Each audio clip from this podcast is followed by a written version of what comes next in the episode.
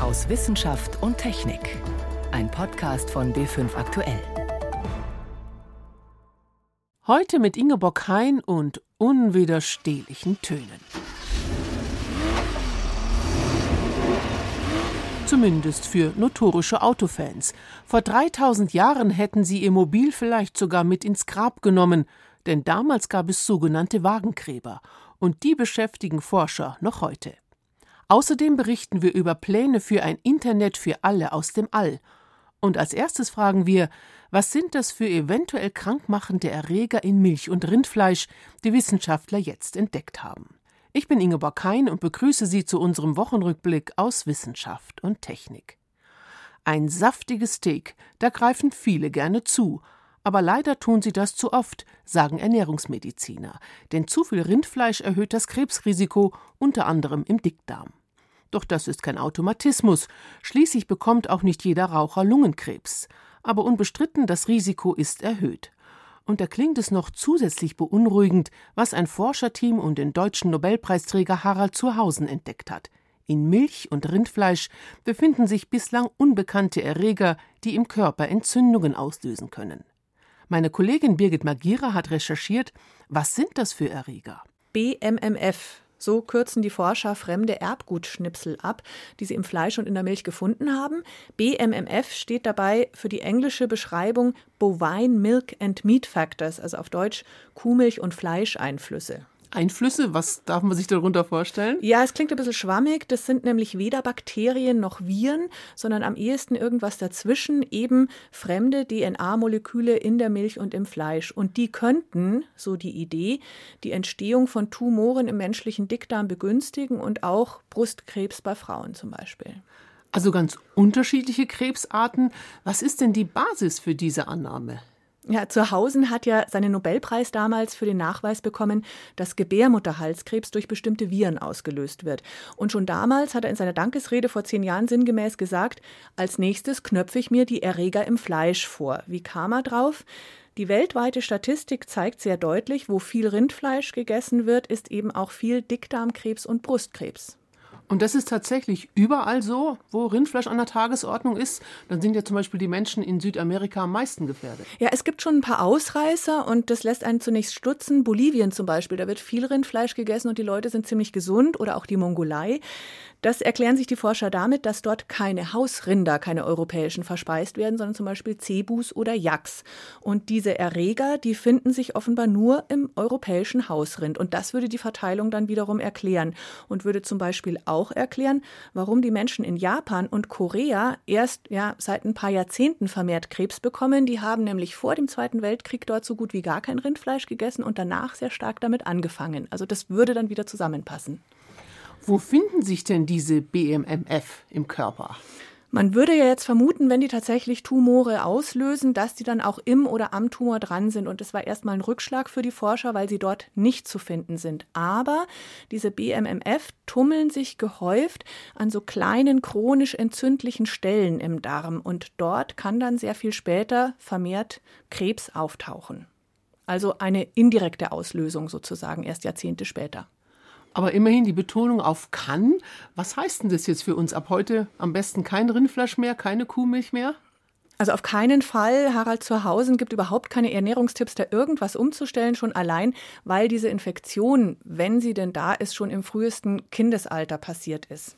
Ich empfehle nicht auf Rindfleisch und auf Milch zu verzichten, da sie praktisch alle infiziert sein dürften mit solchen Erregern, schon von ihrer frühen Kindheit an und das Risiko vermutlich durch den Verzicht auf Rindfleisch oder Milch nicht vermindert wird gegenüber dem Risiko, das sie zum gegenwärtigen Zeitpunkt ohnehin haben. Wenn wir jetzt empfehlen würden, keine Kuhmilch mehr zu trinken, wäre es aus meiner Sicht eine Empfehlung, die wir auf keiner Basis derzeit wirklich rechtfertigen können. Wäre alles Unsinn. Alles Unsinn. Also, wenn ich das richtig verstehe, BMMF haben wir alle, aber wir sind nicht alle krank. Weil wir ja auch Antikörper dagegen gebildet haben. Genau. Und was machen wir jetzt mit dieser Erkenntnis? Naja, eine Empfehlung, die auch nicht ganz neu ist, lautet Neugeborene zum Beispiel lange stillen, wenn irgend möglich das ganze erste Jahr, weil das das Immunsystem der Kinder sehr stärkt und wohl auch den Frauen hilft. Statistisch auffällig ist ja auch, dass Stillen offenbar das Risiko von Brustkrebs senkt. Und laut der Forscher könnte das an bestimmten Zuckerverbindungen in der Muttermilch liegen, die genau solche Infektionen unter anderem mit den neu entdeckten Erregern, den BMMF, verhindern.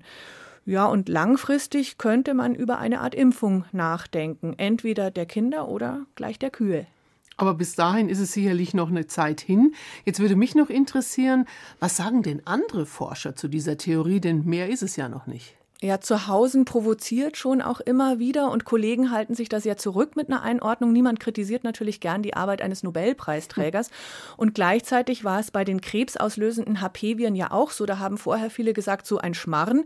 Und jetzt gibt es die empfohlene Impfung. Also da werden sich wohl jetzt andere mit einklinken und weiterforschen. Und das scheint dringend nötig zu sein. Informationen von Birgit Magira waren das über eine neu entdeckte Klasse von Erregern in Rindfleisch und Milch. Es klingt zunächst durchweg verlockend.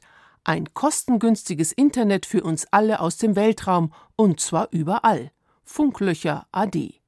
Aber geht das tatsächlich so einfach, was der US-amerikanische Telekommunikationsanbieter OneWeb und Airbus gemeinsam vorhaben?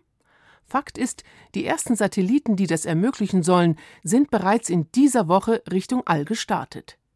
Frage an meinen Kollegen Peter Welchering, was sind das genau für Pläne?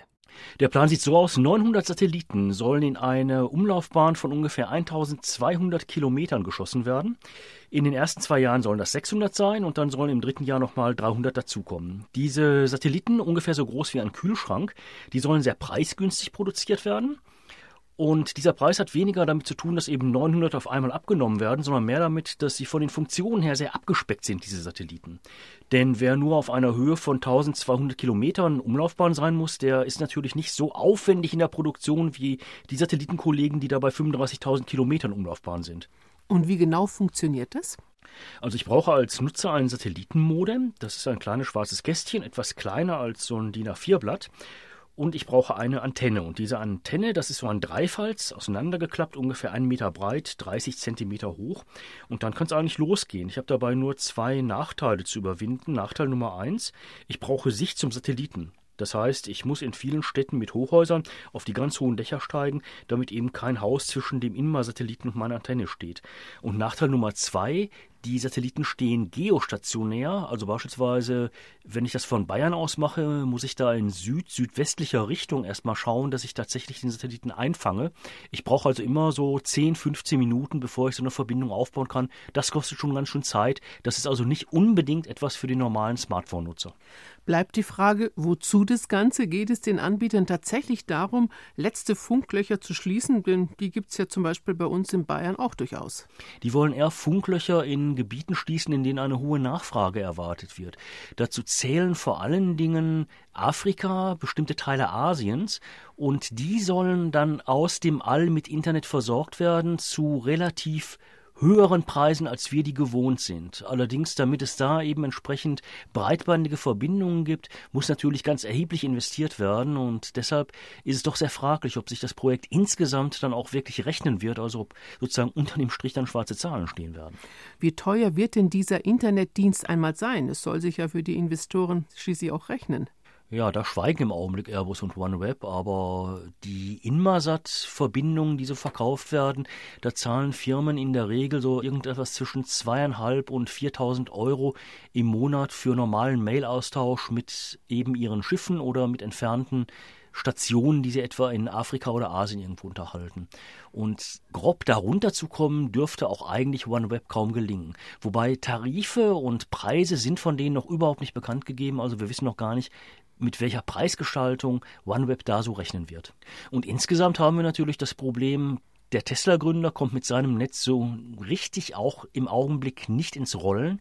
Wenn tatsächlich Airbus und OneWeb so viel Geld aufbringen können und das über sieben, acht, zehn, elf Jahre durchhalten, dann besteht natürlich auch die Gefahr, dass sie letztlich solch eine Art Monopol für die Internetversorgung aus dem All schaffen und dann wäre natürlich der Verbraucher diesem Monopol ausgeliefert. Das heißt, die könnten dann an Geld und an allgemeinen Geschäftsbedingungen drumherum verlangen, was sie wollen.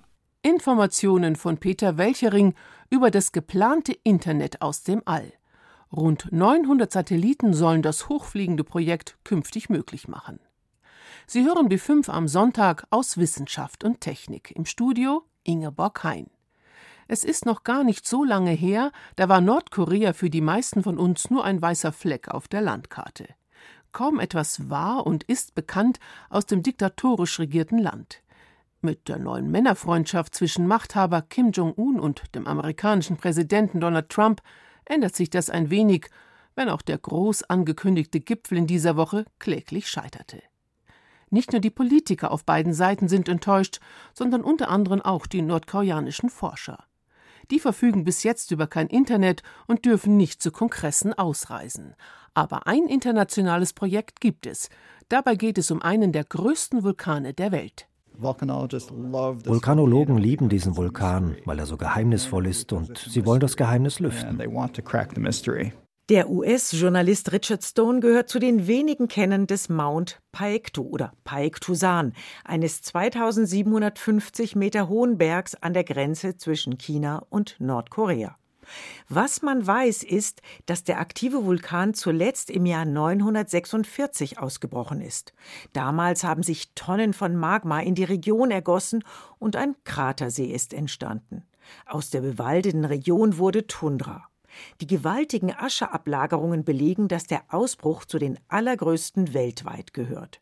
Not many scientists even knew that this volcano, Mount Pektu, had such a massive eruption a thousand years ago. Nur wenige Experten wissen, dass Mount Pektu so einen gewaltigen Ausbruch hatte. Es ist vermutlich der am wenigsten studierte Vulkan der Welt. Aber der Ausbruch gehört zu den Top 3 Eruptionen der letzten 10.000 Jahre. Um das Jahr 2002 herum fing es dann wieder mit Mikroerdbeben an. Die wurden 2005 besonders heftig. Nordkoreanische Forscher beobachten den Berg schon länger. Sie haben in dem unwegsamen Gelände sogar eine Forschungsstation gebaut, wo sie regelmäßig die Gase messen, die aus dem Kratersee entweichen. Als die Mikrobeben im Jahr 2005 stärker wurden, machten die Experten sich Sorgen und kontaktierten Richard Stone. Der Journalist hatte Russisch studiert und für die Fachzeitschrift Science in China gearbeitet und er war bereits in Nordkorea gewesen. Stone überredete zwei britische Vulkanologen, Paektusan zu untersuchen. Dass es überhaupt so einen mächtigen Vulkan in dieser Region gibt, ist überraschend. It's far from the ring of fire, uh, so where the tectonic plates come together. Der Berg ist weit entfernt vom pazifischen Feuerring, wo Kontinentalplatten aufeinandertreffen. Dort sind die meisten großen Vulkane. Mount Pektu liegt aber 1000 Kilometer davon entfernt. Es muss dort demnach andere geophysikalische Prozesse geben. Wo kommt das viele Magma her? Dazu gibt es Hypothesen, aber man braucht noch Daten, um diese Vorgänge zu erklären. In den letzten Jahren haben die britischen Forscher sechs Seismometer installiert. Deren Daten liefern ein grobes Bild. Demnach gibt es mehrere ziemlich große Magmakammern unter dem Berg. Aber um eine Vorhersage zu machen, ob und wann Paiktusan ausbrechen könnte, muss man genauer messen. Deshalb sollen in den kommenden Monaten zwei Dutzend weitere Seismometer installiert werden. Damit kann man sich ein sehr viel genaueres Bild des Vulkaninneren machen. Dann können Forscher besser verstehen, was passiert. Für noch präzisere Vorhersagen müsste man andere Methoden verwenden. Mit der sogenannten Magnetotellurik oder mit speziellen Teilchen, den Myonen, lassen sich Gesteinsmassen durchleuchten. Die entsprechenden Geräte aber sind wegen des Embargos bisher in Nordkorea nicht vorhanden. Jean Rubner über die schwierigen Forschungsbedingungen in Nordkorea. Antike Gräber zu untersuchen ist spannend. Das gilt nicht nur für die der Pharaonen, denn die Gräber erzählen uns auch so einiges über die Lebensbedingungen der Toten. Nehmen wir ganz konkret sogenannte Wagengräber. Sie heißen so, weil hier tatsächlich ein Gefährt mit ins Grab gegeben wurde, vielleicht um dem Verstorbenen eine standesgemäße Reise ins Jenseits zu ermöglichen. Denn Wagengräber konnten sich nur Wohlhabende leisten. Forscher am Germanischen Nationalmuseum in Nürnberg nehmen zurzeit ein solch seltenes Gefährt genau unter die Lupe. Eine Verzierung scheint nicht drauf zu sein am Grab. Also ich habe bis jetzt noch nichts gesehen, irgendwie das. Archäologin Angelika Hofmann sichtet mit einer Restauratorin, was seit kurzem auf ihren Tischen liegt. Unmengen kleiner Tüten mit Fundzetteln, zahllose Keramikscherben, Bruchstücke aus Metall. Gerade schauen sie sich ein verbogenes Bronzeschwert genauer an. Das und noch mehr soll in den nächsten Monaten in der Werkstatt des Germanischen Nationalmuseums Nürnberg untersucht und restauriert werden. Es handelt sich um die Reste eines sogenannten Wagengrabs aus der Bronzezeit, gefunden in Essenbach im Landkreis Landshut. Und das ist etwas ganz Besonderes. Man ist immer davon ausgegangen, Wagengrab, da ist einer bestattet, der spezielle Machthaber. Da zeichnet sich bei uns jetzt ein bisschen was anderes ab. Es ist eine Mehrfachbestattung. Das heißt, mehrere Tote wurden in einem Grab bestattet. Und dazu noch ein Wagen als Grabbeigabe. So etwas kannten die Archäologen aus dieser Zeit bislang nicht. Wir befinden uns im 13. Jahrhundert vor Christus, im spätesten Abschnitt der Bronzezeit. Damals haben die Menschen ihre Toten verbrannt und meistens in einer Urne beigesetzt. Deshalb nennen Archäologen die Zeit auch Urnenfelderzeit. Da sind Wagengräber schon die Ausnahme, sagt auch Carola Metzner-Nebelsig. Sie leitet den Lehrstuhl für Vor- und Frühgeschichte an der Ludwig-Maximilians-Universität München. Rund um die Alpen habe man bisher 19 Stück gefunden. Also das ist nicht viel. Und von diesen 19 sind in manchen auch nur Teile von Wagen vorhanden und das sind nochmal zwölf zwischen Schweiz und Ostösterreich, aber wirklich mit Schwerpunkt hier Südbayern, Baden-Württemberg wo die erhalten geblieben sind, unter Hunderten und Hunderten von Gräbern. Also da kann man ermessen, wie besonders diese Gruppe der Leute war. Und das könnte einiges über die damalige Gesellschaft verraten. Die Forscher schließen aus den Gräbern auf eine vermutlich strenge Hierarchie. Vom Großteil der Bevölkerung findet man gar keine Gräber. Die Urnen zeigen wohl diejenigen, die sich eine solche Bestattung überhaupt leisten konnten. Und selten unter den Bestattungen sind sogenannte Krieger. Die bekamen ein Schwert mit ins Grab und standen vermutlich weit oben in der Gesellschaft. Und noch viel seltener, manche dieser Krieger wurden zusätzlich sogar mitsamt einem zwei- oder vierrädrigen Wagen verbrannt. Diese Wagen sind letztendlich ein absolutes Distinktionsmerkmal. Also man muss sich das auch so vorstellen. Heute fahren Leute mit viel Geld dicke Wagen. Damals war das wahrscheinlich nicht viel anders. Es scheint sogar, als wären derartige Wagen, noch viel mehr als heute, das Statussymbol schlechthin gewesen. Mit ihren Speichenrädern, eine Erfindung aus dem vorderen Orient, sind die Wagen besonders schnell und wendig. Bronzezeitliche Spitzentechnologie. Die Menschen, die damals in der Gegend von Landshut lebten, hatten offensichtlich politische und wirtschaftliche Macht und waren angebunden an weitreichende Handelswege, erklärt Archäologin Angelika Hofmann. Mehr oder weniger am Anfang und am Ende haben wir zwei Höhensiedlungen. Das wäre in der Straubinger Gegend der Bogenberg bei Bogen, der genau in der Zeit auch besiedelt war. In Landshut wäre es der Högelberg, der in der Zeit auch besiedelt war. Also da zeichnen sich schon Herrschafts- und ja, wirtschaftliche Funktionen ab. Genauere Erkenntnisse versprechen sich die Forscher nicht zuletzt von den in Nürnberg gerade erst angelaufenen Untersuchungen. Erstmal aber sortieren sie und entscheiden, wie sie die Funde weiter untersuchen. Ja, Röntgenbild braucht man dann unbedingt noch auch, um herstellungstechnisch. Moderne, vor allem naturwissenschaftliche Verfahren sollen dem Grab einige seiner Geheimnisse entlocken. Fragen haben Archäologen wie Carola Metzner-Nebelsig viele was ist seine unmittelbare Umgebung? Sind da vielleicht auch Kinder mit im Grab oder eben tatsächlich vielleicht eine Frau? Ich sage jetzt nicht seine Frau, aber wurden die beispielsweise auch mit verbrannt mit dem Toten? Das ist sozialgeschichtlich eine hochspannende Fragestellung. Eines ist dagegen schon jetzt klar.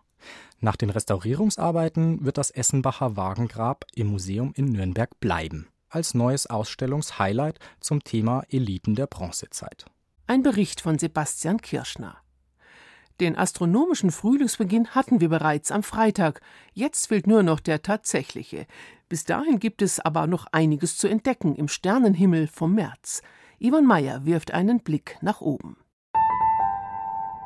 Ein halbes Jahr lang war es früh dunkel und spät hell, die Nächte lang und die Tage kalt, Doch am 20. März ist es endlich soweit. Um 22.58 Uhr deutscher Zeit kehrt die Sonne auf die Nordhalbkugel zurück. Frühlingsanfang.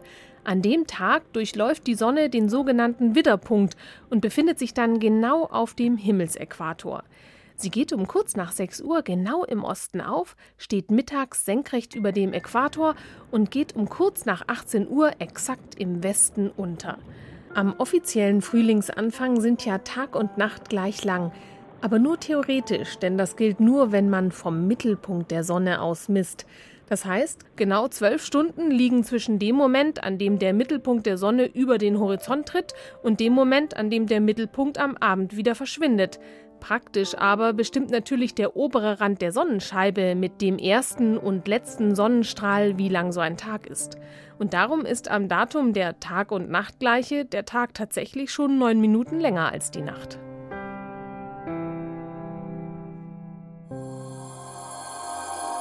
In der Nacht des Frühlingsbeginns gibt es auch einen schönen Vollmond, der mitten in den Frühlingssternbildern steht. Beide, Mond und Sternbilder, stehen exakt der Sonne gegenüber, mitternachts hoch im Süden. Und diesmal ist der Frühlingsvollmond auch noch genau in der Nacht des Frühlingsbeginns auf den 21. März.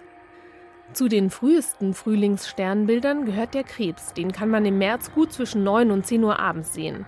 Das Sternbild ist verhältnismäßig dunkel, aber schon Galileo Galilei hat den Krebs genauer beschrieben, mit seinem Viereck in der Mitte und den Scheren, die strahlenartig von der Mitte wegweisen.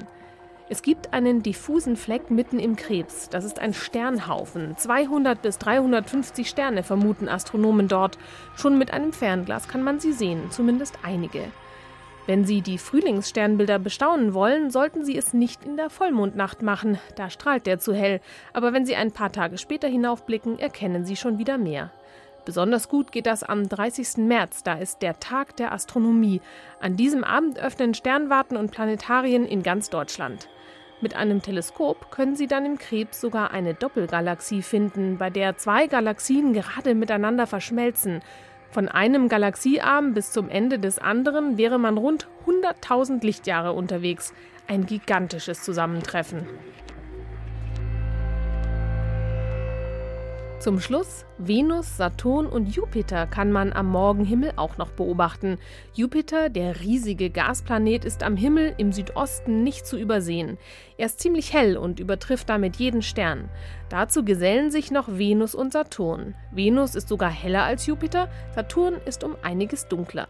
Sieht man diese drei Planeten in einer Reihe am Himmel stehen, kann man ganz gut die sogenannte Planetenebene erkennen. Alle Planeten unseres Sonnensystems kreisen ja mehr oder weniger in derselben Ebene um die Sonne, so ähnlich wie die Ringe um den Saturn. Ein Planet ist im März übrigens gar nicht am Sternenhimmel zu sehen, der äußerste Planet Neptun. Der zieht aus unserer Sicht gerade hinter der Sonne vorbei. Erst im Sommer taucht er wieder am Nachthimmel auf. Mehr Infos zum Astronomietag, Tipps und Tricks zum Sternefotografieren und zum Sternenhimmel im März finden Sie unter br.de/slash Sternenhimmel. Mit dem Blick in den Sternenhimmel vom März endet für heute unser Wochenrückblick aus Wissenschaft und Technik. Am Mikrofon Ingeborg Hein.